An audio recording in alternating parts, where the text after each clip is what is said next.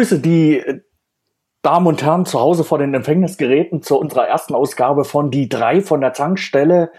Wir sind eine kleine Gemeinschaft von Spielern im, äh, sagen wir mal, mehr oder weniger hohen Alter.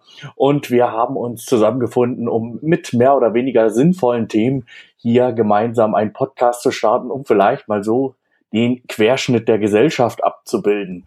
Ich würde vorschlagen, was wir für unsere erste Ausgabe machen sollten, wäre natürlich dass wir uns einfach mal alle vorstellen, wo wir herkommen, was wir tun und was ihr von uns in Zukunft zu erwarten habt. Der Einfachheit halber, wir hatten schon bereits eine kleine Nullnummer produziert. Das hat unser Jonas zusammen mit dem Jürgen gemacht. Und aus diesem Grund, weil die natürlich die erfahrensten sind in diesem Zusammenhang, würde ich einfach vorstellen, dass ich zuerst der Jonas, dann der Jürgen, dann der Henrik und dann der Jan und zum Schluss ich, der Sebastian, sich einfach mal ganz kurz vorstellen. Jonas, bitte. Ja, hallo, ich bin der Jonas, bin 30 Jahre alt, ähm, wohne seit vier Jahren in Leipzig, komme aber ursprünglich aus dem schönen Schwabenland. Ähm, das wird man eventuell auch im Laufe des Podcasts hören. Und ja, da gebe ich mal weiter an Jürgen.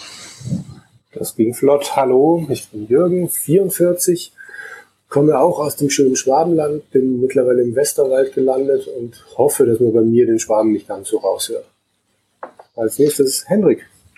Ja, hallo, ich bin Hendrik, bin 42 Jahre alt, bin geborener Stralsunder, allerdings seit 16 Jahren wohne ich in Kiel, bin da vertrete damit die Nordfraktion und gebe weiter an Jan. Ja, mein Name ist Jan. Ich bin, glaube fürchte ich, 38 Jahre alt und bin gebürtiger Thüringer und habe auch vor, das zu bleiben. Sebastian. Ja, dann übernehme ich den Staffelstab gleich wieder. Ich bin der Sebastian. Ich bin 32, komme aus Görlitz, also der östlichsten Stadt Deutschlands, wohne dort auch wieder und bilde damit natürlich die Ostfraktion hier im Kern mit ab.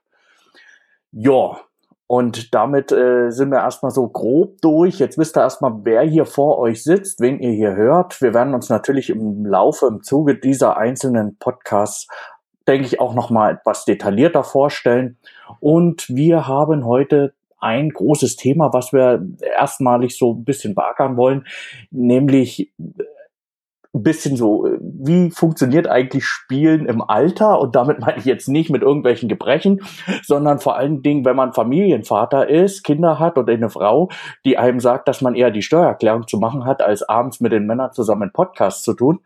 Und äh, dementsprechend äh, finde ich das auch ganz gut, dass wir hier auch natürlich Herren dabei haben, die ein paar Kinderchen schon äh, produziert haben, bisweilen auch einen ganzen Schock voll. Und äh, ja, ich bilde die Fraktion ab, die kinderlos ist und dementsprechend äh, habe ich natürlich am wenigsten, ich sag mal, in dem Sinne dazu beizutragen, wie kann man Familie und Spielen unter einen Hut bringen. Aber wir haben ja hier jemanden dabei, der durchaus in der Lage ist, äh, uns da aus seinem Fundus etwas zu erzählen. Und da spreche ich ganz speziell den Jürgen an. Jürgen, warum du? Das frage ich mich jetzt allerdings auch. Wie viele Kinder hast du, Jürgen? Ach so, die Menge an Kindern, das sind vier. Die Menge an Kindern, du hast... Du nur Katzen hast oder eine Katze. Ich habe nur eine Katze. Aber äh, vier, vier Kinder, das bedeutet natürlich auch, dass man ordentlich was im Haus rumspringen hat. Und mhm. irgendwann kommen die Kinder auch in das Alter, wo sie selbst das Interesse an Computerspielen haben. Aber Kindererziehung ist ja das eine. Äh, wie kriegst du das unter einen Hut zurzeit? Du meinst jetzt selber spielen oder den Kindern beizubringen, dass man nicht, äh, nicht alles spielen soll? ich, ich würde erstmal darauf eingehen, wie kommst mhm. du noch zum Spielen? Wenig. Wie nimmst du dir die Zeit? Ähm, aktuell sieht es tatsächlich so aus, dass ich mich auf, auf Smartphone oder auf die äh, PlayStation Vita zurückziehe, weil es relativ unwahrscheinlich ist, dass ich mich abends dann nochmal vor den Fernseher setze oder, oder halt vor die Konsole oder wie jetzt hier gerade für den Podcast vor dem PC, weil das dann immer gleich es ist ja ein geringer Aufwand, aber halt doch dann ein Aufwand, sich hinzusetzen, die Kiste anzumachen und so weiter und so fort. Und ich habe dann immer das Gefühl, in zehn Minuten ist eh wieder irgendwas anderes. Entsprechend Vita oder dann Smartphone, das ist momentan der größte Teil meiner Welt. Okay, ich weiß ja, dass du noch äh, eine sehr aktuelle Konsole besitzt, nämlich die PlayStation 4. Wann hattest du die denn das letzte Mal an? Ja, ähm, warte mal, lass mich überlegen. Zwei Wochen? Das dürften vor zwei Wochen sein. Okay, das ist ja, ja schon eine Menge Zeit. Ja, da habe ich Kingdom Hearts äh, 1.5 HD ausprobiert und das war's dann auch so ziemlich. Seither warte ich auf äh, meine Lieferung von Guardians of the Galaxy. Das würde ich dann tatsächlich mal wieder äh, auf der Kiste spielen wollen. Okay. Ja, Henrik, du mhm. schaffst das ja offensichtlich ein bisschen anders. Äh, dich sehe ich ja recht häufig äh, online. Nun ja, es ist eigentlich, also ich habe in der Beziehung mir eigentlich meine Freiräume geschaffen, wo ich äh, Freizeit zum Spielen habe sozusagen. Und ich habe ja auch nur ein Kind und der ist auch noch ziemlich klein. Also von der Warte her geht das noch alles. Er fordert noch nicht so viel von mir, wenn ich das mal so sagen soll. Und äh, meine Frau hat für mein Hobby eigentlich vollstes Verständnis, findet man auch selten. Also von der Warte her kann ich nicht klagen.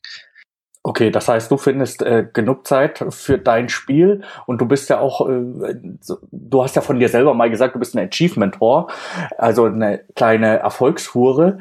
Ähm, du nimmst dir dann natürlich auch die Zeit zu komplettieren. Richtig, äh, das ist eigentlich ein, ja, es ist für mich persönlich manchmal ein schönes Hobby, manchmal ist es auch ein bisschen nervig, langweilig, repetitiv, sucht euch was aus. Äh, wenn man dann so Erfolge hat, die man eigentlich gar nicht machen möchte, aber man hat dann dieses, äh, ich will das komplettieren, ich will das komplettieren und dann macht man auch schon mal halt bescheuerte Aktionen, aber hm, solange man die Zeit dafür hat und, das, und den Spaß nicht total dran verliert, warum nicht? Ich meine, ich spiele auch genug Sachen, die mich wirklich interessieren und die auch richtig Spaß machen, wo ich dann auch wirklich Freude habe, das Ganze zu komplettieren. Also von der Weiter her passt das schon. Okay. Jan, wie bringst du eigentlich ähm, bei dir das so unter einen Hut? Weil bei dir weiß ich ja auch, dass äh, der Beruf sehr viel Zeit bei dir mit vereinnahmt. Ach, das ist ein Klischee. Also ähm, ich äh, gehöre zu der Berufsgruppe, die immer frei hat. Ähm, das Hauptproblem ist, äh, sind meine zwei Kinder, äh, der Beruf und man hat ja Gott sei Dank Urlaub und Wochenende auch und mein Spielen beschränkt sich äh, seit einem guten Dreivierteljahr sozusagen auf meine Urlaubstage, aufs Wochenende und damit kann man auch ganz glücklich sein. Das ähm, nächste Problem ist halt ähm, die gesellschaftliche Anerkennung, ähm, die das Spiel macht. Nicht jeder ist in der glücklichen Lage wie Hendrik, ähm, so dass ähm, meine Frau einverstanden ist, wenn ich ein Buch lese, wenn ich äh, meiner Fotografiererei nachgehe, wenn ich Gedichte schreibe oder kurze Erzählungen, wird das akzeptiert. Ähm, wenn ich spiele, dann gerate ich in einen leichten Re Rechtfertigungsdruck. Aber für dich sollte das doch ein einfaches, einfaches sein, da rauszukommen, oder verstehe ich das falsch? Also ich kann mich durchaus durchsetzen und ähm, äh, gehe auch meinem Hobby nach. Also ähm, ich habe gerade meinen Steam-Account angeguckt. Allein die letzten zwei Wochen zu Ostern habe ich fast ähm, 40 Stunden äh, meinem Hobby gefrönt. Aber äh, wie gesagt, also meine Frau, wenn die mich halt spielen sieht, ähm, fallen ihr Arbeiten ein, die ähm, im Haus und in unserem Garten äh, zu erledigen sind oder ähm, fordert auch ein, dass wir mal wieder was miteinander machen können, was bei anderen Tätigkeiten, denen ich nachgehe, ob es beruflich ist oder ob es andere Hobbys sind, halt, äh, also wird es nie hinterfragt und wird dann nie gesagt, Mensch, jetzt versauerst du vor dem Gerät oder so und jetzt können wir doch mal wieder was machen, sondern dann wird das akzeptiert und hier beim Spielen habe ich einen leichten Rechtfertigungsdruck in unsere Beziehung, aber das mag ein individueller Ausschnitt sein und sehr subjektiv. Okay. Ähm, Jonas, bei dir ist es ja so, Entschuldige bitte, Jürgen, kannst gleich. Äh, wolltest du jetzt was zu Jan noch dazu sagen? Nein, entschuldige, war Blödsinn. Oh. Nein, Jürgen, du kannst, du kannst gerne noch was dazu sagen. Äh, ich will ja das hier nie komplett an mich selber reißen. Das wird dann auch schön rausgeschnitten, ne, Jonas? Ähm, aber. Ja, nicht so schüchtern. Äh, Hendrik wollte auch was sagen. Ja, Hendrik. Ja, äh, ich wollte dazu noch anmerken, ich meine, es ist ja nur auch nicht so bei mir, dass ich immer jetzt, äh, dass, dass Maria praktisch nie irgendwas einfällt, was ich machen könnte. Also irgendwie, manchmal ist es auch so, man ist gerade so richtig drin und dann, ach Schatz, äh, wollten wir nicht noch das und das machen, aber ich bin dann äh, ich kann dann das immer noch immer so hinbiegen, dass ich erst noch das beende, was ich gerade tue. Irgendwie schaffe ich das immer aufzuschieben. Und dann ernte ich manchmal auch ein wenig Augenrollen, aber es hält sich in Grenzen. Wobei man an dieser Stelle eindeutig sagen muss, dass es jetzt nicht so ist, dass meine Frau mit der Peitsche hinter mir steht und wenn ich jetzt, äh, ich ähm, bin bekennender Dark Souls-Fan, ähm, wenn ich sozusagen da von einem Leuchtfeuer entfernt bin und meiner Frau sage, du, ich kann hier nicht speichern, ich muss jetzt noch das nächste Leuchtfeuer erreichen, dann wird es auch ähm, Augenrollen akzeptiert. Ja, aber es ist halt nicht so anerkannt wie jetzt beispielsweise, wenn du, wie, wie, du ja gesagt hast, deinen anderen Hobby nachgehst, sprich äh, fotografieren oder ein Buch lesen. Genau, also wenn ich lese. Also, sie, sie, sie sagt jetzt nicht direkt äh, gegen, gegen dein, äh, dass du spielst, sondern ähm, ja, sie, sie akzeptiert das Stillschweigen mehr oder weniger. Aber wie, ja, wohlwollendes Desinteresse, oder? Wohlwollendes Desinteresse. Ähm, wir haben früher, als wir uns kennengelernt haben, ganz viele Adventure ähm, zusammengespielt, Simon the Sorcerer, also wir sind schon wahnsinnig lange zusammen und ähm, andere Spiele äh, von Terry Pratchett, von der Scheibenwelt ähm, Adventure haben mir total gut gefallen. Und es gibt ja jetzt von Dedelic wunder, wunderbare ähm, Adventure, auch von King Arts und ich versuche sie sozusagen immer wieder damit reinzuziehen und sagen, Mensch, Schatz, wir könnten doch mal wieder zusammen spielen, aber bis jetzt verraucht das alles. Die einzige Frau in diesem Haus, die ich ähm, zum Spielen überzeugen konnte, ist äh, meine ähm, siebenjährige Tochter, die äh, seit zwei Monaten immer mal wieder an King Arts ähm, Book of Unwritten Fears 2 rangeht und das auch mit großer Begeisterung und meiner Unterstützung spielt. Das bedeutet dann wohl, dass deine Frau erwachsen geworden ist und wir alle nicht. ich, äh, zumindest zum Teil. So, ich, würde ich das jetzt aber nicht sagen. Also Spiele gehören mittlerweile eigentlich schon zum Alltag, weil gerade durch die Wii oder auch äh, durch die Smartphones äh, hat sich das schon sehr gewandelt im Gegensatz zu vor 20, 25 Jahren, wo du da wirklich noch hier als als als Nord äh, äh, verpönt warst äh, oder wenn du gezockt hast hier klar äh, rollende Augen und du kriegst viereckige Augen, wenn du zu lange vorm Fernseher sitzt und was sie auch nicht immer äh, alles gesagt haben die Eltern. Also war es zumindest mal bei mir. Klar, das gab es bei mir auch. Ähm, es hat sich auf jeden Fall gewandelt. Ich denke mal, bei mir im Beruf ist es jetzt dann vielleicht noch mal ein bisschen was anderes. Da gibt es nicht so wahnsinnig viele Zocker. Ja, in meinem Beruf muss man auch ganz deutlich sagen, wenn ich mich da als Spieler oute, kommt das nur bei meinen jüngsten Kunden so zwischen 18 und 25 an. Ähm, bei anderen Kunden, ich jetzt mal, die mir über den Weg laufen, ähm, stellt es ein Problem dar. Dann ähm, verliere ich an Autorität und werde schlechter anerkannt. Also ich glaube schon, dass Diskriminierung im Spielebereich nach wie vor ein Thema ist, gesellschaftlich. Dazu hätte ich mal eine Frage. Ich, mich würde es mal interessieren, vor allen Dingen bei denen, die Kinder haben, die auch selbst spielen. Glaubt ihr nicht, dass es einen Älteren glaubwürdiger macht, über Computerspiele oder über Spielen an sich zu sprechen, wenn er selbst Spieler ist. Und äh, ich weiß, das ist jetzt noch eine Schachtelfrage, die gleich daherkommt, aber ist es dann nicht auch förderlich in, in, in einer Beziehung, ich sag mal, von äh, Lehrer zu Schüler zum Beispiel, wenn sich auch der Lehrer abseits von seiner Lehrthematik äh, in Spielen auskennt? Also, wenn ich direkt dazu was sagen darf, mein, mein Ältester spielt mittlerweile sehr, sehr gerne, aber der spielt eine völlig andere Art von Spielen als ich. Also er akzeptiert mich als, als Spieler und sieht auch, dass, dass ich eine gewisse Ahnung davon habe und will auch mit mir dann über das Thema reden. Aber ein großartiger Austausch kriege ich da kaum hin, weil er halt ähm, ja, sich immer prompt die Sachen aussucht, von denen ich gar keine Ahnung habe. Oder wo ich immer sage, um Himmels Gottes Willen, das, das wäre mir jetzt zu schnell oder das wäre mir zu eintönig, weil er natürlich auch auf dem Smartphone gerne dann irgendwie äh, irgendwelche von diesen Free-to-Play-Sachen spielt. Okay. Henrik, wie ist das bei dir? Du hast ja, äh, wie, wie, wie spielt dein Kind oder spielt dein Kind schon viel? Also ich sag mal so, wenn ich äh, nicht aufpasse, dann reißt er mir gerne das Joypad aus der Hand. Also von der Warte her, den werde ich wohl, glaube ich, zum Zocker erziehen. Ich meine, er ist auch schon fleißig dabei, wenn ich denn so Assassin's Creed die Leute meuchel oder bei Rise die Arme abhacke. Äh, Quatsch, Was? natürlich nicht. Du machst das bei Nein, natürlich nicht. Das war nur Spaß. Äh, aber ich sag mal, ich, ich, das ist ja auch so eine Sache. Ich muss das ja noch immer differenzieren. Wenn ich am Tag zum Beispiel mal spiele und der Lütt ist hier so am Wuseln, dann spiele ich natürlich irgendwas, was er sehen kann. Weiß ich, irgendwelche Adventures oder so leichte Kost und die harten Sachen lasse ich mir dann halt für abends, wenn er im Bett ist. Äh, Wie alt ist dein Sohn jetzt? Der ist jetzt zwei, zweieinhalb. Und ja, eigentlich klappt das recht gut. Äh, aber ich denke mir mal, was das angeht, das, das Erziehen, äh, ich glaube, ich erziehe ihn mir schon so ein bisschen hin in die Richtung, dass ich später mal irgendwann einen Couch-Koop-Partner habe. Na, die Frage, die sich mir hierbei immer stellt, ich meine, äh, äh, wir kennen das ja alle auch von früher, wir sind noch keine 18 gewesen und da gab es so tolle Spiele wie Doom oder ähnliches, die halt ab 18 waren und die man dann sicher bestimmt äh, gespielt hat, äh, obwohl man noch keine 18 war. Wie handhabt ihr das dann bei euren Kindern? Also wenn die dann wirklich ernsthaft äh, auch spielen und spielen wollen, verbietet ihr das dann komplett oder werdet ihr die nach und nach äh, in die Richtung bringen und sagen, okay, das Spiel jetzt noch nicht. Äh, sprecht ihr darüber? Wie macht ihr das dann? Also ich würde an dieser Stelle Sebastian, mal, äh, ein, ein Haken, weil nämlich Jürgen wollte vorher was äh, noch sagen. Der hatte die Hand gehoben. Jürgen?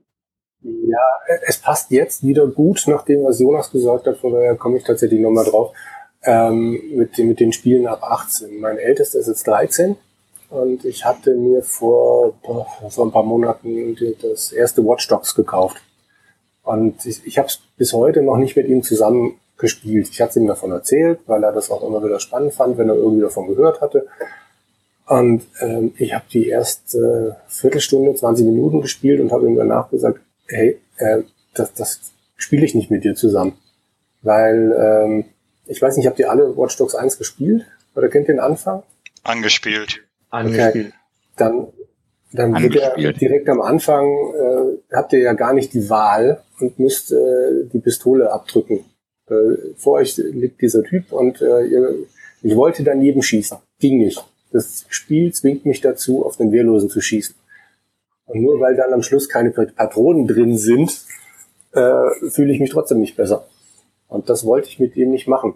Er würde das verstehen. Da hätte ich jetzt kein Problem damit, aber ich als Erziehungsberechtigter sage in dem Moment, ne, das kann dir irgendjemand anders mal zeigen. Das hast du nicht von mir. Ich habe ihm die Stelle erklärt und habe ihm erklärt, das möchte ich nicht, dass, dass wir das zusammen machen und äh, dann ist gut.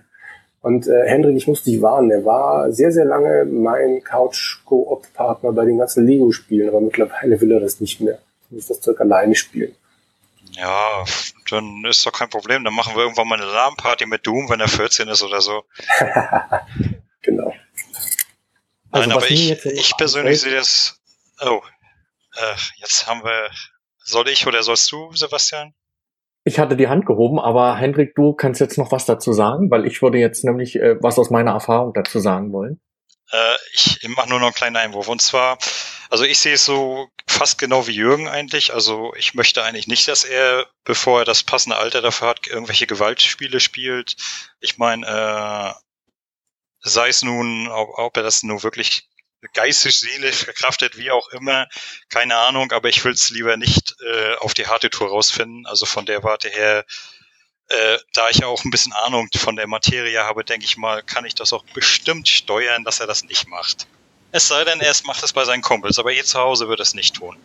Das ist verständlich, aber willst du dann wirklich, äh, sag jetzt mal, so konsequent sein und sagen, äh, beispielsweise nehmen wir jetzt mal ein aktuelles Spiel oder ein aktuelleres Spiel, GTA 5, das ist ab 18, äh, dein mhm. Sohn ist 16 oder 17, willst du dann konsequent sagen, nein, das darfst du noch nicht spielen, erst wenn du wirklich 18 bist. Und das, die, das Problem ist, was, also was für mich ist immer das Problem, äh, äh, bist jetzt beispielsweise einen Tag vor deinem Geburtstag, wo du 18 wirst, du bist ja noch 17, nein, du darfst das nicht spielen, dann wirst du 18, ah, jetzt darfst du spielen, das ist, für ja. mich irgendwie fällt da der fließende Übergang. Ich meine, ich weiß, die müssen irgendwo können nicht sagen, hey, äh, das Spiel ist ab äh, so und so, sondern die müssen schon eine feste Angabe machen, in dem Fall 16, 18 oder 12. Verstehe ich auch, alles in Ordnung, aber so ein fließender Übergang, sollte doch da schon stattfinden. Also ja, nicht so stur sein und sagen, äh, du darfst das Spiel wirklich erst ab 18 spielen. Ja, ganz so strikt nur natürlich nicht. Also ich sag mal, wie, das, das ist ja auch, was ich, was ich vorhin gesagt habe. Wenn ich so sehe, also er kann damit um und so weiter, dann wenn er dann ein 18er Spiel mit 16 spielen will oder so, soll er machen. Also da, da bin ich jetzt nicht so restriktiv eingestellt. Mal abgesehen davon werden mir die anderen beiden Väter zupflichten, äh, beipflichten meine ich, äh, es ist immer so eine Sache mit den guten Vorsätzen. Man fasst sie und dann zeigen einem die Kinder doch irgendwann, ja, nein, Papa, deine guten Vorsätze in allen Ehren, aber ich mach da nicht mit. Ich würde gerne zwei Geschichten in die Runde werfen. Das eine ist ein geplanter Kinobesuch mit meiner Tochter. Ähm, eine meiner, also meine Großmutter, die ist so leicht dement und ähm, da hat meine Tochter immer gefragt, hey, was ist denn da los? Und gerade in diesem Zeitrahmen kam Honig in den Kopf mit Dieter Hallerford, ein mittelmäßiger Film, wo es halt um eine Demenz geht in die Kinos. Und ich wollte mit meiner damals fünf ähm, Jahre alten Tochter in diesen Film gehen. Sie war fünf Jahre und es war ein oder zwei Wochen vor ihrem Geburtstag. Und dann wollten wir in den Film reingehen. Und wir sind in einer Kinokasse weggeschickt worden, weil meine Tochter gesagt hat, dass sie eben fünf ist. Und ich habe dann gesagt, ja, die wird aber in zwei Wochen ähm, sechs. Es hat keinen Weg reingeführt, weil nämlich das eine absolute Altersfreigabe ist. Ja, so um, wenn man alles, was ab zwölf, sechzehn, achtzehn zugelassen ist, darf man Minderjährige mit ähm, erwachsener Begleitpersonen reinnehmen. Aber ähm, Filme, die eine Jugendfreigabe von sechs haben, ähm, dürfen Kinder, die jünger sind, nicht rein. Und das auch hat meine Tochter getroffen, auch nicht mit Begleitung von Erwachsenen oder Erziehungsberechtigten. Die dürfen nicht rein. Also wenn FSK 16, äh, äh, Entschuldigung, 6 drauf steht, darf man, wenn man jünger ist, nicht rein.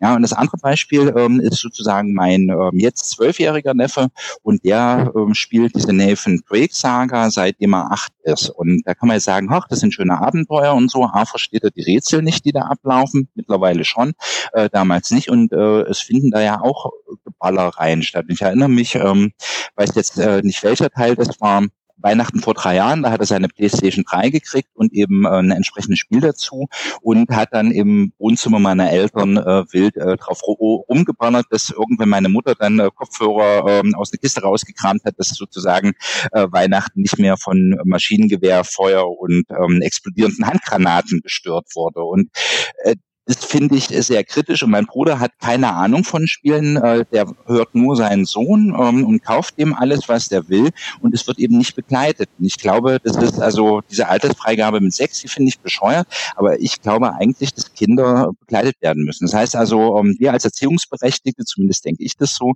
sollten Ahnung von der Materie haben, also eine gewisse Autorität und dann eben auch ähm, einen Empfangsraum bieten, um zu sagen, hey, wir können darüber sprechen. Und ich glaube, dass bestimmte Gewaltdarstellung, ob es eine Pistole ist, die ich abdrücke, äh, oder mich das Spiel dazu zwingt, oder ob es abgetrennte Körperteile sind, die sollte man erst ähm, also jenseits des zwölften Lebensjahres erleben. Und davor sollte man die Kinder auch in ihrer Entwicklung schützen. Und ich glaube jetzt nicht, dass sie dann zu Killern werden, aber alles, was wir erleben, stumpft uns ab.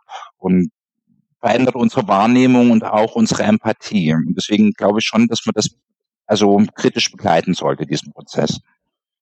Der Vorteil, der natürlich äh, jetzt hier bei unserer Klientel ist, also alle, wie wir hier im Chat sind, wir sind, so schätze ich das mal ein, so weit medienkompetent, als dass wir einschätzen können, was können wir unseren Kindern beziehungsweise unseren äh, Schutzbefohlenen äh, zumuten ich möchte an dieser Stelle mal aus meiner Jugend oder Kindheit ist es ja eigentlich noch plaudern. Ich weiß nicht, ob dem einen oder anderen das Spiel Paratrooper was sagt. Paratrooper ist ein Spiel von 1982. Das ist ein Shoot'em Up. Das war ein Vierfarbgrafik damals noch gewesen, wo man so eine kleine Flak steuert und Fallschirmjäger, Kampf, Kampfjets und Hubschrauber abschießen muss. Alles ganz abstrakt von der Grafik her. Ist 85 von der BPJS indiziert worden. Ich habe das 1990, äh, 91 das erste Mal am, am PC gespielt. Ich war fasziniert davon, das hat ein Gaudi gemacht. Aber indizierungswürdig war doch dieses Level dieser Abstraktionsebene überhaupt nicht. Wenn ich da äh, mal reinschaue, was, wenn hein, wenn, was Heinrich Lehnert dazu gesagt hat, er hat es als platte Killereinlage, die schlichtweg überflüssig ist, äh, beschrieben. Äh, ich weiß nicht, ob er heute noch dazu stehen würde.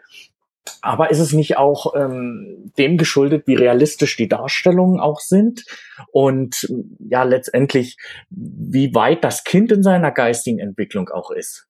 Es geht ja auch um die emotionale Entwicklung und ähm, die Darstellungen werden ja immer drastischer. Also ähm, ob ich nun den äh, Witcher nehme oder also egal welches Spiel, du siehst ja sehr detaillierte Detailwahrnehmungen und du bist immer weniger in der Lage, das, was im Spiel geboten wird, von der Realität äh, zu unterscheiden.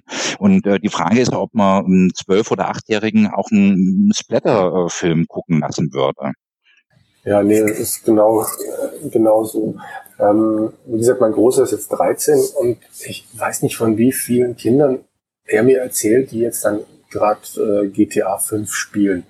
Also ich meine, mir ist durchaus bewusst, dass Watch Dogs da auch ab 18 Mein zwölfjähriger Neffe. Ja, zum Beispiel eben. Und ich kapiere das nicht. Ähm, bei jedem anderen Mist, siehe Filme, wird äh, drauf geachtet. Und ähm, da scheinen Erwachsene teilweise echt auf Durchzug zu schalten. Das ist ja nur ein Spiel oder ich kapiere nicht, was, was da teilweise in den Köpfen vorgeht. Das liegt daran, dass einfach äh, äh, dort wirklich die Kompetenz fehlt, dass die absolut keine Ahnung oder keine Erfahrung mit, mit Spielen gemacht haben und dementsprechend hier nicht die Kompetenz haben, jetzt beispielsweise bei Filmen, ich meine, jeder guckt Filme äh, oder Serien oder sonstiges. Da kann man dann sagen, beispielsweise, was ich, Chucky die Mörderpuppe ist ab 18 Punkt, was du vorher nicht sehen, als Beispiel jetzt.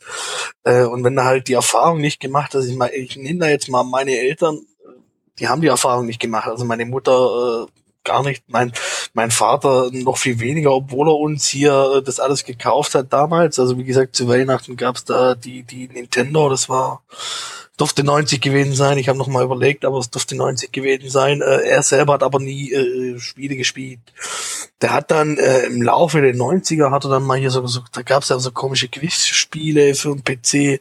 Äh, die hat er mal wieder gespielt, aber das war schon das höchste der Gefühle. Aber so eine richtige äh, Kompetenz jetzt in Sachen Videospiele gab es da eigentlich nicht bei meinen Eltern.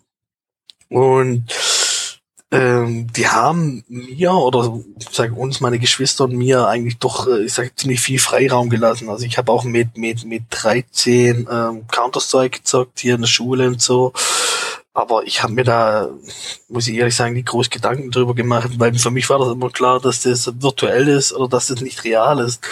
Und auch wenn ich dann immer hier an die ganzen äh, Amokläufe und so, ja, er hat Counter-Strike gespielt, er hat Counter-Strike gespielt. Äh, sorry, wenn ich das, das erste Counter-Strike anschaue, also das 1.6, äh, das ist ein Pixelbrei, äh, davon äh, war ich da jetzt nicht zum Amokläufer beispielsweise. Aber ja, ähm, um wieder zurückzukommen, ich vermute einfach, dass da viel äh, die fehlende Kompetenz, die, die, äh, dass die halt komplett fehlt und dass den Eltern dann wirklich gleichgültig ist. Oder dass sie sich darüber keine Gedanken machen, die sind dazu sorglos. Aber das ist eine total spannende Frage. Was macht einen denn zum Amokläufer? Habe ich mich, äh, ich meine, das ist jetzt fast eine Killerspieldebatte, aber ähm, haben Spiele das Potenzial dazu, ähm, uns zu Automaten, zu Killern, äh, zu gefühlslosen Wesen zu machen? Wenn ich diese Frage klein mal aufgreifen dürfte. Also da würde ich entschieden dagegen argumentieren. Denn erinnern wir uns mal, was es noch für Arten von Spielen am Markt gibt. Zum Beispiel den äh, Surgeon Simulator, also äh, wo ich, wo ich operiere. Ja, und dieses Spiel macht mich ja auch nicht zum Chirurgen, nur weil ich den Surgeon Simulator spiele oder den Mechaniker Simulator oder nur weil ich ähm, keine Ahnung. Chirurgen werden überschätzt, natürlich. Aber das, das ja, ist doch genau wenn der ich zum Beispiel den, Euro, den Eurotruck-Simulator spiele, oh, Entschuldigung. Äh, äh, das, ich wollte nur einwerfen kurz, wenn ich den Eurotruck-Simulator spiele, werde ich ja auch, auch nicht automatisch zum Trucker, richtig? Du kriegst zumindest nicht nee, natürlich nicht, aber weißt du, für, für uns, für uns äh, stellt sich die Frage insofern nicht, weil ich meine, wir haben alle die Erfahrung gemacht, auch wenn du jetzt halt wirklich äh, keine Erfahrung mit Spiele äh, machst und dann halt wirklich äh, sowas passiert und dann die Diskussion aufkommt und dann, ja, ja, der hat äh, in Anführungszeichen Killerspiele gespielt, Killerspiele gespielt, äh, die haben, die kennen, die haben halt wirklich die Erfahrung nicht und klar, dass die dann da, darauf anspringen. Äh, Im Endeffekt könntest du auch sagen, Horrorfilme, ich meine, da gibt's ja wirklich teilweise übelste Splatter-Dinger, äh, äh die können ja auch dazu führen. Ich finde die sogar ja, das ist schwierig zu sagen. Das eine machst du aktiv, das andere machst du, also Filme schaust du ja eher passiv. Da bist du ja nicht äh, direkt mit dabei und du steuerst die Figur nicht. Das ist, aber ich glaube, ich glaube, ich, ich sag mal so, es könnte eine Ursache sein, aber ausschlaggebend sind meiner Meinung nach andere Sachen wie äh, soziales Umfeld, äh, Mobbing etc. etc. Jürgen? Ich würde jetzt einfach mal, ja, ich würde einfach mal sagen, Ursache, ich, halte noch nicht mal für eine Ursache. Das ist ein Symptom. Wer sowieso den Drang verspürt, vielleicht mal irgendwann jemanden umzubringen, wird es natürlich lustig finden, in irgendwelchen Spielen welche umzubringen. Ich habe, was weiß ich, was alles in irgendwelchen Spielen schon angestellt und ich habe nie den Drang gehabt, irgendjemandem eine reinzuhauen. Geschweige denn ein Messer zu zücken oder sonst irgendwas. Also von daher, ich, ich sehe die Debatte immer und höre mir die an und mir ist klar, man nimmt halt das eine, die eine Gewaltdarstellung und überträgt das reale Leben, weil es so einfach ist, aber mehr ist das nicht. Ist es doch nicht aber so, dass äh, vieles von den, von den Darstellungen auch zum Teil viel zu übertrieben, comichaft überzeichnet ist, ähm, dass, äh, dass, dass doch der auch, äh, dass auch ein Kind oder zumindest ein, ein junger Erwachsener oder ein Heranwachsender in der Lage ist, da zu differenzieren zwischen dem einen und dem anderen. Ich, ich finde diese monokausalen Zusammenhänge, die, die turnen mich immer so ein bisschen ab. Zumal ich, äh, meine Eltern waren auch nicht so medienkompetent, das muss ich auch nochmal rausstellen. Ich habe mir auch äh, mein Resident Evil beschafft, mein Doom beschafft, habe das gespielt mit mit 12, 13 Jahren und äh, mir geht's heute immer noch gut, glaube ich zumindest. Ja, aber das ist ja nicht das Argument. Es gibt ja auch Leute, die Cannabis total gut verkraften, das ähm, seit dem elften Lebensjahr ähm, rauchen und keine Psychose entwickeln. Es gibt die Leute, die ähm, Cannabis rauchen und dann eben schwere Hirnschädigungen davon tragen und ähm, eben schwere Schizophrenien entwickeln. Und da kann man nicht sagen, das hat miteinander nichts zu tun. Und bei den Computerspielen also ich will auch gleich vorne wegschrecken. Also um 12 hast du gesagt, was du als du Doom gespielt hast, war, war ich glaube auch etwa, also das war, war ich 14. Ähm, das war mein erstes richtiges Gewaltspiel und das habe ich rauf und runter gespielt und der ganze Schulhof hat sich angestellt, dass die auch alle mitspielen dürfen. Keiner davon ist ein Amokläufer geworden. Aber du brauchst eine Waffe und äh, du brauchst ein Spiel und du musst komisch veranlagt sein. Und äh, dann können, kann es eine ungute Mischung äh, werden, die sich auflädt und wo dann am Ende was passiert. Dass äh, die Computerspiele nicht die Mörder machen, ist mir dabei schon klar. Ähm, da muss eine ganze Menge vorher in Bach gefallen sein. Aber es ist denke schon, dass man auch darüber reden sollte, ob das vielleicht der berühmte Tropfen ist, der sozusagen das Fass dann zum Überlaufen bringt.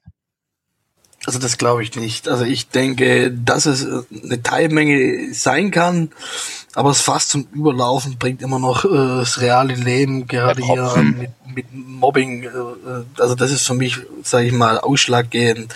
Wenn jetzt einer ständig gemobbt wird oder keine Freunde hat, der zieht sich dann erstmal ins virtuelle Leben zurück, ähm, kann dort mehr oder weniger seine Aggression, äh, wird er bringt hin und, und baut sie dadurch ab, äh, sucht sich Hilfe. Ich meine, das ist ja viel tiefgründiger.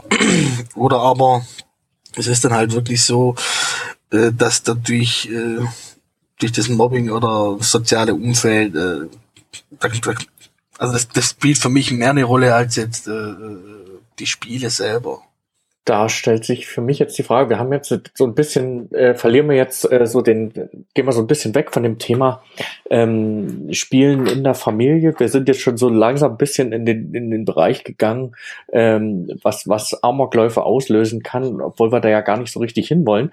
Aber ich greife diesen Faden einmal auf in der Richtung, wie denn die Familienväter, die ja hier mit dabei sind, ähm, wie besprecht ihr denn äh, zum Beispiel FSK und USK-Symbole mit euren Kindern.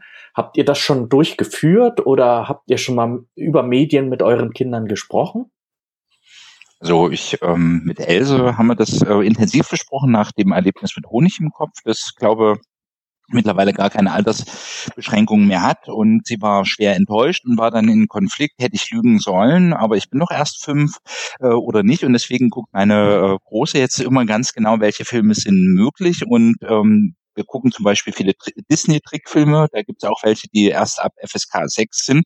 Und dann sagt sie dann, da darf mein kleiner Bruder nicht mitgucken. Ja, und dann sage ich, du Else, da, ich kenne den Film, da passiert nichts Schlimmes, den können wir schon auch mit äh, deinem kleinen Bruder angucken. Aber das ist äh, durchaus eine Diskussion und ähm, unsere Große schaut sehr intensiv auf die Altersfreigaben, um ihren kleinen Bruder zu gängeln und da eine Machtposition zu haben.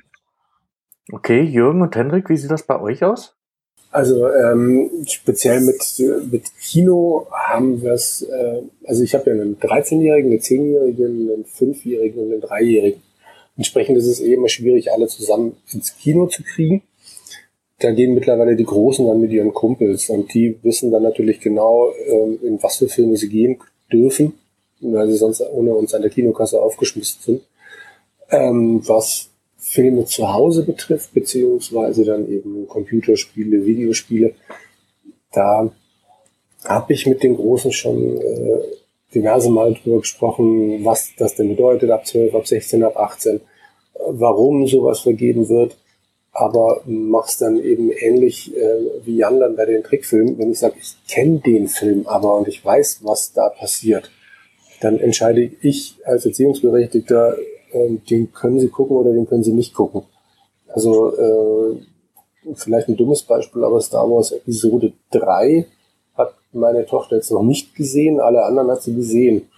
Und weil ich sage, nee, das, das Ende vom dritten muss sie nicht unbedingt schon gesehen haben. Die ist jetzt zehn. Ähm, sie würde es wahrscheinlich besser verkraften als ein paar andere in ihrem Alter, aber ich, ich denke einfach, das muss nicht sein. Also ich, äh, ich, ich sehe das so, ich habe das Problem ja noch nicht. Ähm, ich sehe es im Moment noch so, ich werde mich damit beschäftigen, wenn es soweit ist. Im Moment achte ich einfach nur darauf, dass er so für sein Alter passendes Zeug, wenn er dann mal was guckt. Ne? Ich meine, momentan schlage ich mich ja mit solchen Kram wie Paw Patrol oder Feuerwehrmann Sam rum. Da muss ich, glaube ich, nicht. Oh. Da muss ich, glaube ich, nicht aufs Alter gucken. Das ist, das müsste eher eine Warnung bekommen. Erwachsene bitte lauft schreiend weg. Äh, aber er findet es ganz toll. Also von der Warte her, ja, was soll ich machen? Nichts. Durchhalten. Richtig. Genau, und die Große, die ist im Moment totaler Harry Potter-Fan und da hatten wir die Diskussion, bis zum dritten durfte sie die Filme gucken, fand dann auch schon die Figuren, die dann auftauchen, sehr gruselig und aus dem Grund haben wir dann gesagt, äh, den Feuerkelch gucken wir nicht, er musste erst älter werden, weil sie das dann auch in den Nächten ähm, bearbeitet. Und wo ich äh, auch denke, also dass sowas sehr, sehr kritisch sein kann mit Medienkonsum. Das ist gewesen, wie alt war eine Else da? Ich glaube, die war fünf oder sechs.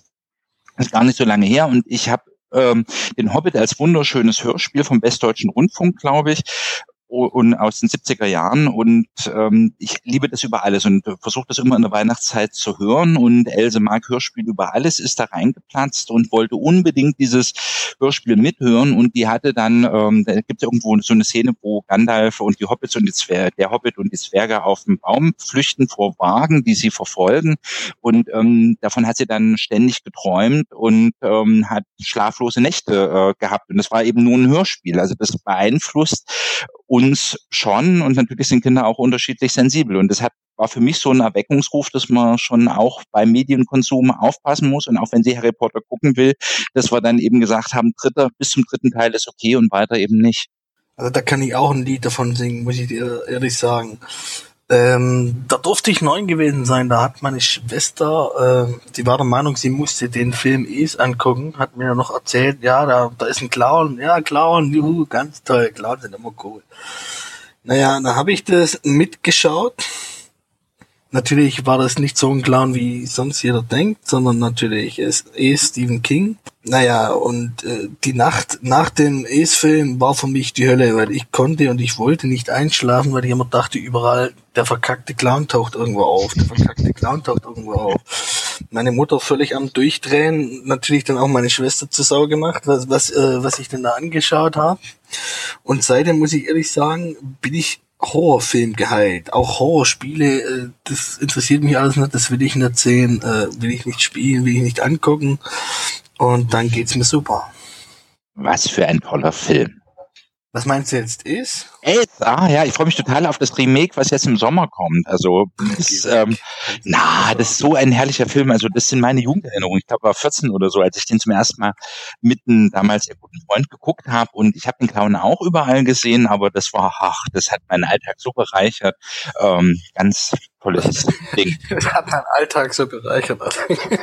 ja, also hast du einen Schaden normal, es war gruselig, ja. es war bizarr und äh, wir haben ja meinen Beruf noch nicht genannt. Mit Sicherheit habe ich einen Schaden davon getragen. Da ist auch wieder die Frage, was die Ursache ist. Während ich ein Trauma erlitten habe, hat es dein Alltag bereichert. Das ist schon, ja gut, kann man natürlich so sehen oder anders. Was sagst denn du dazu, Hendrik? Kleiner Einwurf mal dazu. Ähm, bin ich eigentlich hier der Einzige, der 18er Inhalte wirklich erst ab 18 zu Gesicht bekommen hat? Anscheinend schon.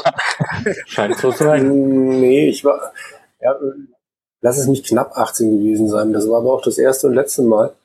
Ähm, ich war in einem Nachbarkaffee und habe zum ersten Mal in meinem Leben einen Horrorfilm gesehen, wobei Horrorfilm wahrscheinlich Witz ist. Äh, Nightmare on Elm Street 2 und Nightmare on Elm Street 4 auf irgendwelchen verrauschten Videokassetten. Das Problem war an der Geschichte nur, die haben danach noch angefangen, ähm, Evil Dead 1 zu gucken. Aber ich musste nach Hause fahren mit dem Fahrrad äh, über Felder. Es war neblig, es war dunkel und ich hatte mitten im Wald einen Platten. Da bin ich den Rest des Weges mit einem kaputten Fahrrad äh, entlang gelaufen und äh, nee, danach war es das mit Horrorfilm und mir. Also knapp 18 Jahre, dann war es das auch. Also ich kann mich noch erinnern, ich hatte, äh, wo ich mich mal gegruselt habe, wo Jan vorhin sagte Hörspiele. Ich hatte damals äh, zu DDR-Zeiten war es ja ziemlich schwierig, an Hörspiele zu kommen. Da hatte irgendein Kumpel von mir mir mal so eine Kassette ausgeliehen. Das ganze Teil hieß Lady Dracula. Das war dann halt so ein, so ein Ding, da waren ein paar, paar Schiffbrüchige auf einer Insel, die von so einer Vampirlady beherrscht wurde. Ja, und das Ganze war so schön geschauspielert in dem Hörspiel, dass ich davon tatsächlich nächtelange Albträume hatte. Ich habe immer, immer unter das Bett geguckt, ob da nicht die Lady Dracula sitzt. Das fand ich schon ziemlich beschissen. Also. Ich hatte einen sechs Jahre älteren Bruder, der mir meine Wünsche erfüllt hat. Ich mit Lady Dracula, ich glaube eher Hendrik. Ich? Also hör mal, du sag mal nicht so was über Maria, ja, die haut dich. Nein, aber ähm, also mein Glück äh, oder Pech war, ähm, wie gesagt, Folgeschäden sind nicht ausgeschlossen. Also mein Bruder war sechs Jahre älter und äh, Duke Nukem äh, wollte ich damals unbedingt haben, war 17 Jahre alt und durfte eben aufgrund der FSK nicht ran. Ähm, mein Bruder hat es mir besorgt und ich äh, glaube, also zur Wende war ich ähm, zwölf Jahre alt. Ähm, da kamen dann die ganzen Videotheken und so und ich durfte immer bei meinem Bruder mitschauen. Ich weiß ja nicht, ob ihr äh, regelmäßig hinterher seid, eure Kinder da zu kontrollieren. Also ich für meinen Teil, ich bin von meinen Eltern so gut wie gar nicht kontrolliert worden, was das betrifft.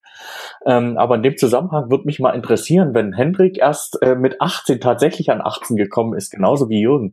Aber äh, ich hatte ja schon gesagt, wo ich mein erstes indiziertes Spiel äh, her hatte. Jonas, was war denn dein erster äh, ab 18 Titel, sage ich mal, den du äh, mit weitaus weniger Lenzen gespielt hast. Die Frage, was ab 18 ist, äh, äh, ähm, muss ich gerade überlegen, ab wie vielen Jahren war denn Double Dragon? Weiß das noch jemand? War der ab 18? Nee, glaube ich nicht, oder doch? Oh, ich bin mir jetzt nicht ganz sicher. Das war der für Nintendo. Den habe ich eigentlich ziemlich intensiv gespielt, wobei ich mir darüber auch noch keine Gedanken gemacht habe. Lass mich die Frage mal anders stellen. Wie seid ihr ähm, an eure ab 18 Titel rangekommen? Ich hatte es ja schon gesagt, entweder über meinen Bruder oder über den ominösen, viel berichteten Schulhof. Und da ist eine Menge rumgegangen.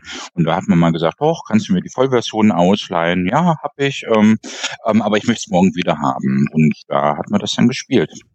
Also da schließe ich mich gern an. Also es war auch hier Schulhof, gerade hier äh, Klassenkameraden, die hatten eigentlich, oder beispielsweise bei Counter-Strike, die hatten das und dann hat man das natürlich hier äh, gecrackt und dann hatte man das auf seinen Rechner und konnte dann loslegen.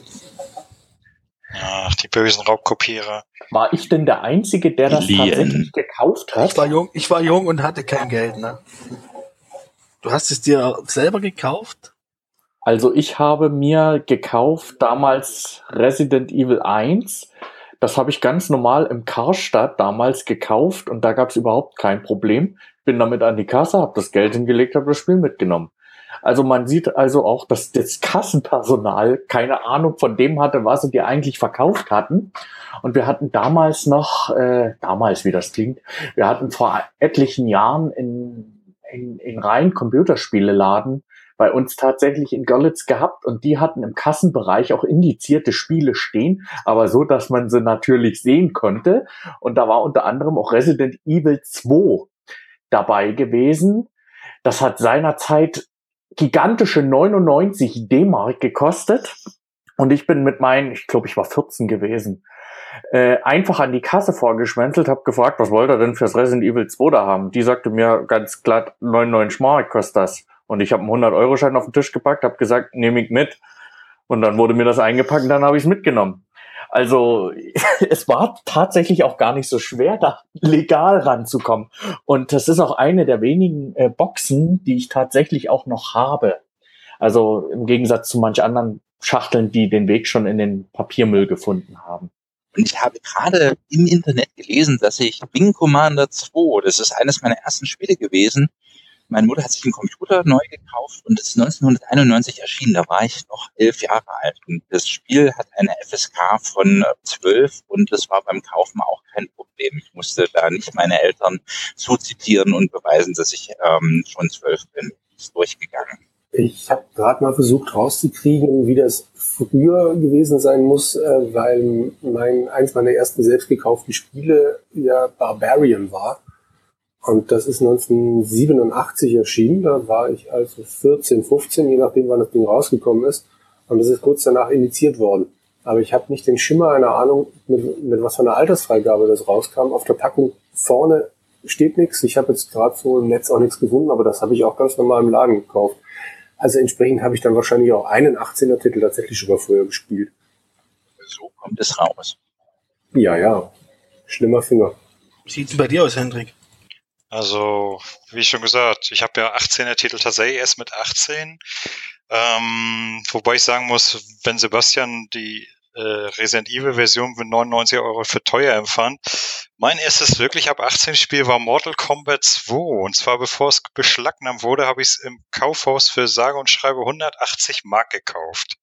Die, die haben sich wohl gedacht, auch machen wir das Spiel richtig teuer, dann kauft das keine Sau. Ja, es, es, ich meine, es hat mich eigentlich auch gar nicht so wirklich interessiert, aber hey, das war Mortal Kombat, das war in aller Munde, das musste man haben und man hat gut verdient, also hier, was kostet die Welt und es hat zwei Wochen später haben die das Ding erst, erst indiziert und dann auf, äh, auf die Beschlagnahmeliste gesetzt. Ja, und ich ärgere mich bis heute, dass ich die Kassette nicht mehr habe. Die ist mir irgendwann mal verlustig gegangen. Ich weiß nicht, ob das Teil heute gut was wert wäre. Ich weiß gar nicht, steht das überhaupt noch auf dem Index? Ja, wenn es auf nee, das ist ja oft, wenn es auf der Beschlagnahme steht. Ja, ich kenne mich da nicht aus. Ich weiß nicht, ich weiß nicht, ob man eine beschlagnahmte Sache auch wieder runterkriegt. Ich glaube, die müssen einen Antrag stellen, aber es geht, glaube ich, erst nach, nach 20 Jahren oder so. Aber ich meine, in dem Fall, wenn man sieht, dass Model Combat 9 und 10 äh, mittlerweile sogar hier frei verkäuflich sind und die sind deutlich brutaler wie Teil 2, dann ist das eigentlich ein schlechter Witz. Tja, dann können wir doch mal die Frage stellen, wie hat sich denn eigentlich das, äh, diese Wahrnehmung von Gewalt gewandelt? Also das ist ja wirklich auch ein essentieller Punkt, auch im Rahmen des, des Jugendschutzes auch, oder im Rahmen der äh, Sache, was kann ich meinem Kind überhaupt äh, anbieten? Ähm, ja, die, die, die Grafik ist immer detaillierter geworden, aber ich habe das Gefühl, die USK auch immer abgestumpfter. Wie seht ihr das? Also ich habe jetzt gerade mal noch schnell nachgeschaut, wegen Mortal Kombat, das ist bis 2005 war das beschlagnahmt, aber das ist jetzt nicht mehr der Fall. Ähm, ich gehe mal davon aus, dass es mittlerweile auch frei verfügbar ist.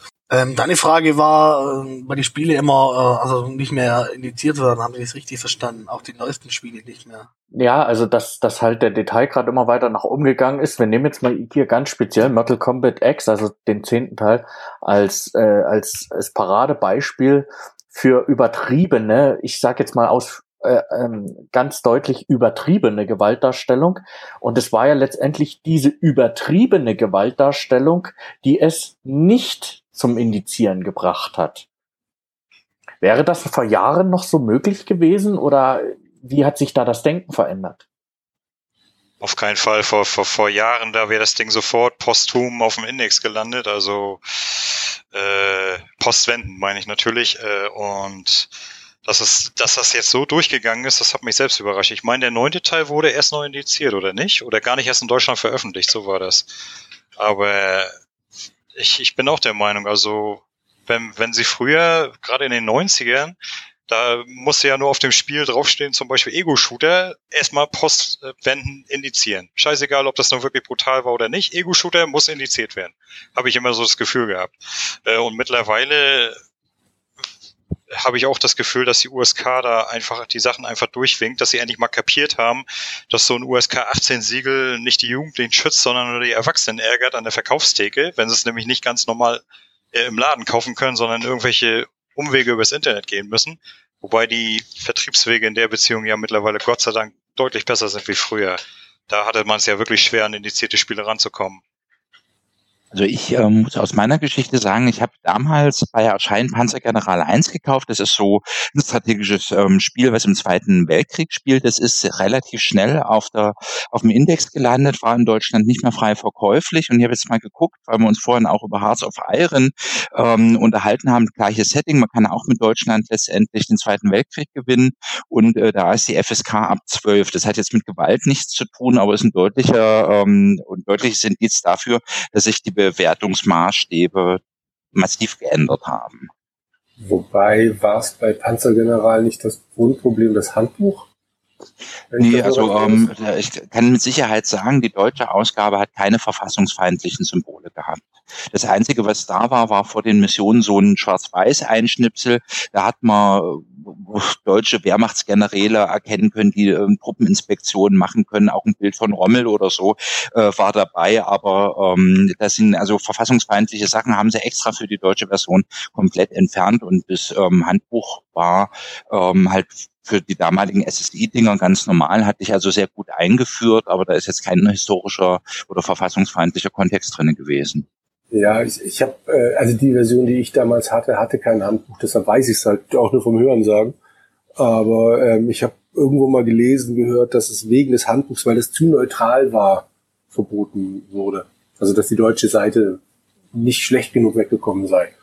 Aber also wie gesagt, hören sagen, keine Ahnung. Das Einzige, was das Handbuch halt gemacht hat, das hat den äh, Krieg halt vorgestellt und auch die einzelnen Kombattanten vorgestellt, ja, und da ist jetzt also kein Wort zum Holocaust oder so gewesen, weil es halt ein Strategiespiel äh, ging. Also das war alles, aber ähm, ja gut, vielleicht, aber aber ich meine, Hearts of Iron ähm, ist ja genau das, trotzdem genau dasselbe. Also da wird ja auch nichts gewertet, ist Deutschland schlecht, ist Deutschland böse. Also du kannst damit alles machen, äh, kannst die ganze Politik machen, du kannst Deutschland noch weiter nach rechts rücken, also indem du da deine Regierung beeinflusst, zumindest äh, bei den bisherigen Hearts of Iron Sachen.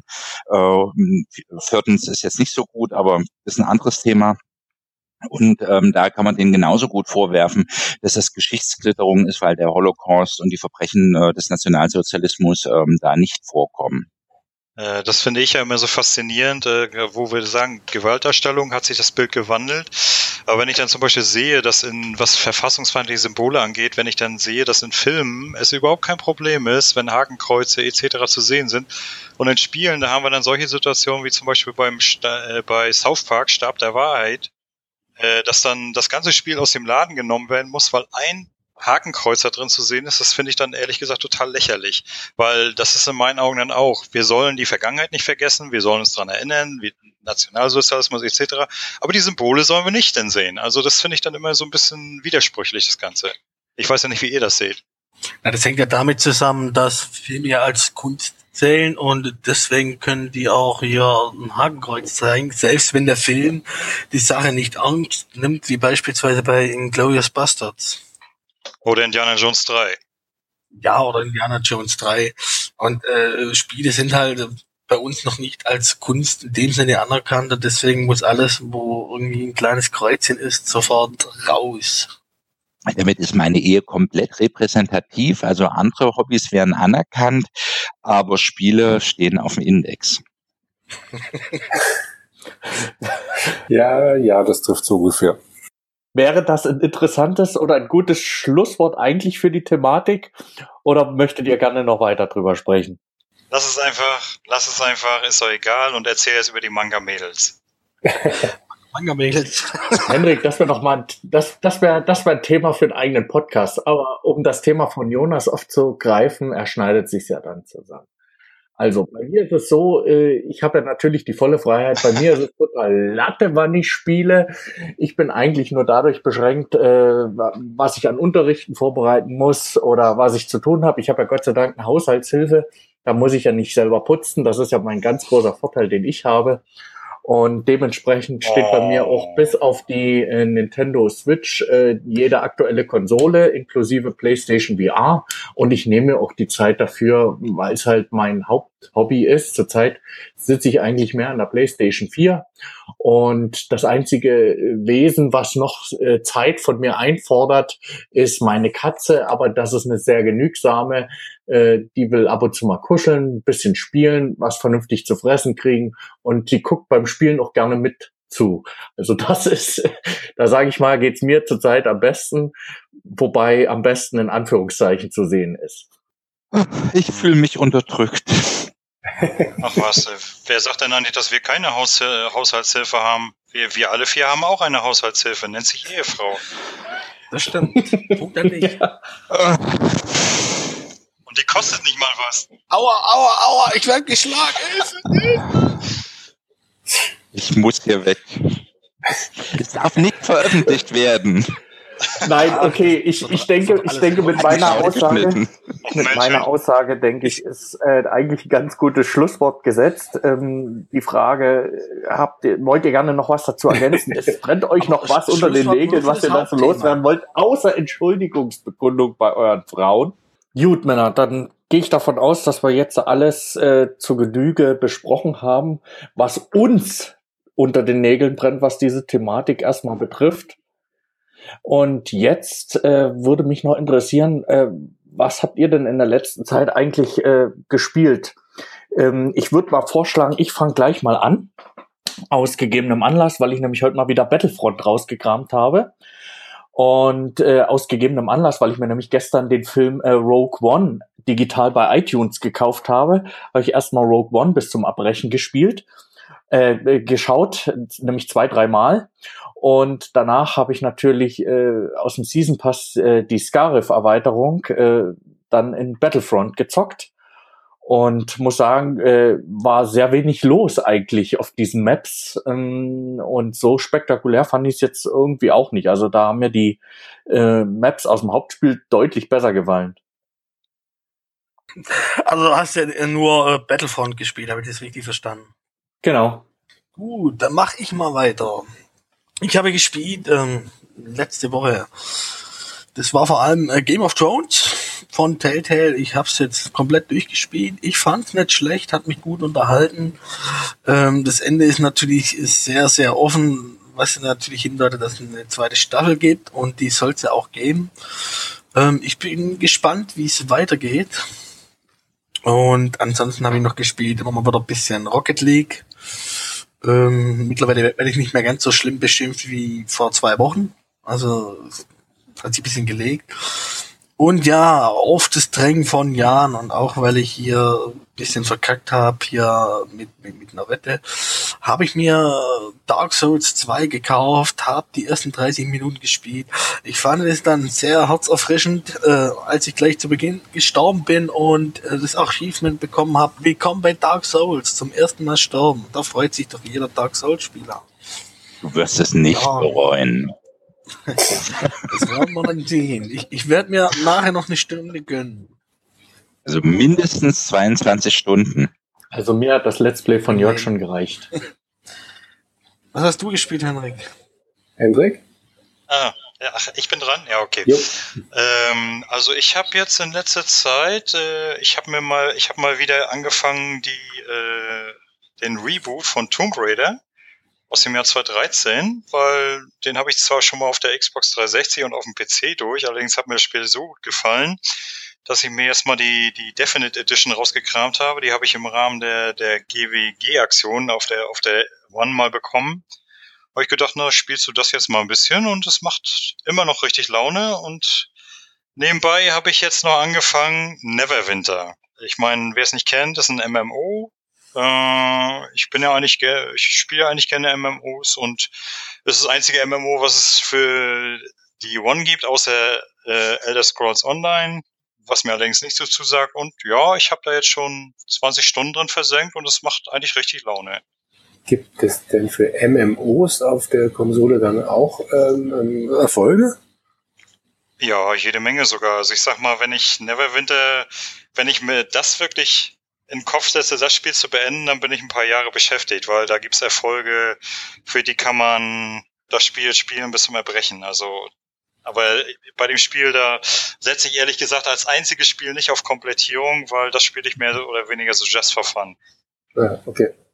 Ja, ich habe, äh, damit ich dann tatsächlich irgendwas zu erzählen habe, äh, mir auf der Vita Full Throttle gegönnt. Hat, äh, hab's tatsächlich auch vorbestellt, was ich ja normalerweise nie mache.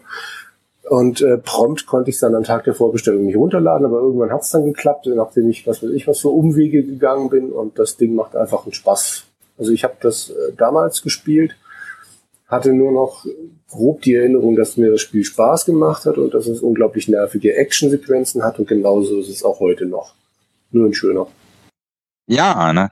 also ich habe ähm, sozusagen meine Spielerunde mit Hearts of Iron 4 angefangen. Da haben ja Jonas und ich uns ähm, intensiv äh, geschrieben. Er war bei Crusader Kings 2 und ich habe über dieses Scheißspiel so geflucht, weil ich bin nicht reingekommen. Die ganzen Mechaniken sind anders als bei Hearts of Iron 3 oder 2 ähm, und habe ähm, ständig den Krieg verloren und äh, konnte es überhaupt nicht sehen. Da hat mich Jonas aufgebaut und ähm, ähm, ich habe halt von Dark Souls geschwärmt und da hat er gesagt, wenn du das schaffst, das Spiel zu gewinnen oder weiterzuspielen, dann ähm, spiele ich auch Dark Souls freiwillig. Ne? Und das war für mich der Anreiz, ähm, für, mit Deutschland den Krieg zu gewinnen. Also die ganzen Alliierten waren weg und Russland war bis zum Ural besetzt. Ähm, und das Ganze hat mich 22 Stunden gekostet und ich weiß nicht, es ist nicht das Hearts of Iron, was ich ähm, durch die Vorgängerspiele liebe. Es ist zu einfach. Äh, ich kann meine Armeen nicht selber kontrollieren. Das äh, weiß nicht. Also ich habe zehn Stunden etwa gebraucht, um zu verstehen, wie das Spiel funktioniert. Das ist für Paradox-Spiele wahrscheinlich normal. Und dann habe ich noch mal zwölf Stunden gebraucht, um das Spiel zu gewinnen. Und ich, ähm,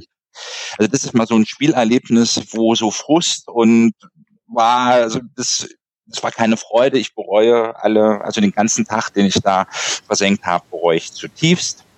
Ähm, ja, und werde das Spiel auch nicht, also ich habe es auch von der Festplatte runtergeschmissen, ich werde es auch nicht nochmal ähm, versuchen, werde ihm keine zweite Chance geben.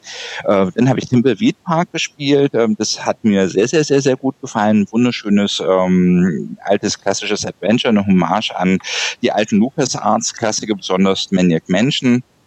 Und ähm, auch Akte X fließt damit ein. Ähm, also es ist so eine Hommage an die 80er Jahre, so, so liebevoll, moderne Pixelgrafik, ganz intelligente Dialoge mm, mit, mit ein paar Ausnahmen. Also da gibt es so drei Zwillinge, die alle einen Sprachfehler haben und einen Clown, der andauernd fluchen muss und durch Piepgeräusche unterbrochen wird. Aber davon abgesehen ist das ein wunderschönes Spiel, aber ein Drittel gespielt und hatte dann relativ viel in Vorbereitung auf meinen Urlaub äh, zu tun und habe ähm, dann gedacht, nee, wer weiß, ob du noch mal einen Zeitblock von zwei, drei Stunden hast, wo du das Spiel richtig genießen kannst. Und dann ist mir Dark Souls reingeplatzt und dann kam ich auf die beschissene Idee, ähm, dort ähm, ins New Game Plus äh, zu gehen mit einem alten Charakter. Habe ich bis jetzt nie gemacht und seitdem hat mich dieses Spiel wieder in seine Albtraumwelten, in seinen morbiden Charme reingezogen und ich habe meinen fast meinen gesamten Urlaub, die gesamte freie Zeit, die ich da hatte, damit verbracht, ähm, Dark Souls 2 zu spielen und muss sagen, ich bereue es nicht.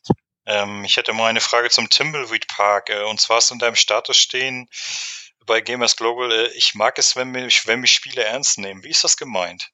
Das ist ähm, gemeint, ist, ähm, also die Rätsel sind clever designt. Ähm, äh, du wirst intellektuell als Erwachsener ähm, ernst genommen. Die Dialoge sind schön. Ähm, es ist wie ein guter Roman äh, geschrieben, sehr schön von Boris äh, Schneider-Jone übersetzt ähm, und äh, das ist nicht so ein Abklatsch. Also es gibt ganz viele äh, Spiele, wo ich mich frage, wie bei Hearts of Iron 4, weil es gerade aktuell ist, äh, die spielt man und ähm, fühlt sich intellektuell, also ich, ich fühle mich intellektuell unterfordert und äh, frage mich, warum habe ich das äh, gespielt? Oder ähm, äh, typisches Beispiel äh, sind diese ganzen Shooter, ähm, die einen ähm, auf Moorhuhn äh, Jagd schicken und man nicht mehr gefordert ist. Und ich äh, mag äh, Spiele, wo ich auch mal hänge, wo ich überlege, gucke ich jetzt ins Internet ähm, in die Komplettlösung äh, rein oder beiße ich mich da durch?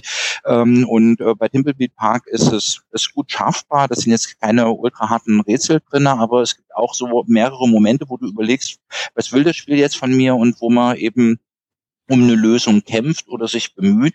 Und ähm, da fühle ich mich ernst genommen und das Spiel mag ich. Also um hier auch mal ganz klar unserem Namen die frei von der Tankstelle gerecht zu werden, möchte ich da mal ganz, ganz schnell reinkrätschen, lieber Jan. Ja, also ähm, der, das, das, äh, dass ich jetzt mal ja. wieder einen, einen Shooter rausgekramt habe, nämlich äh, Battlefront.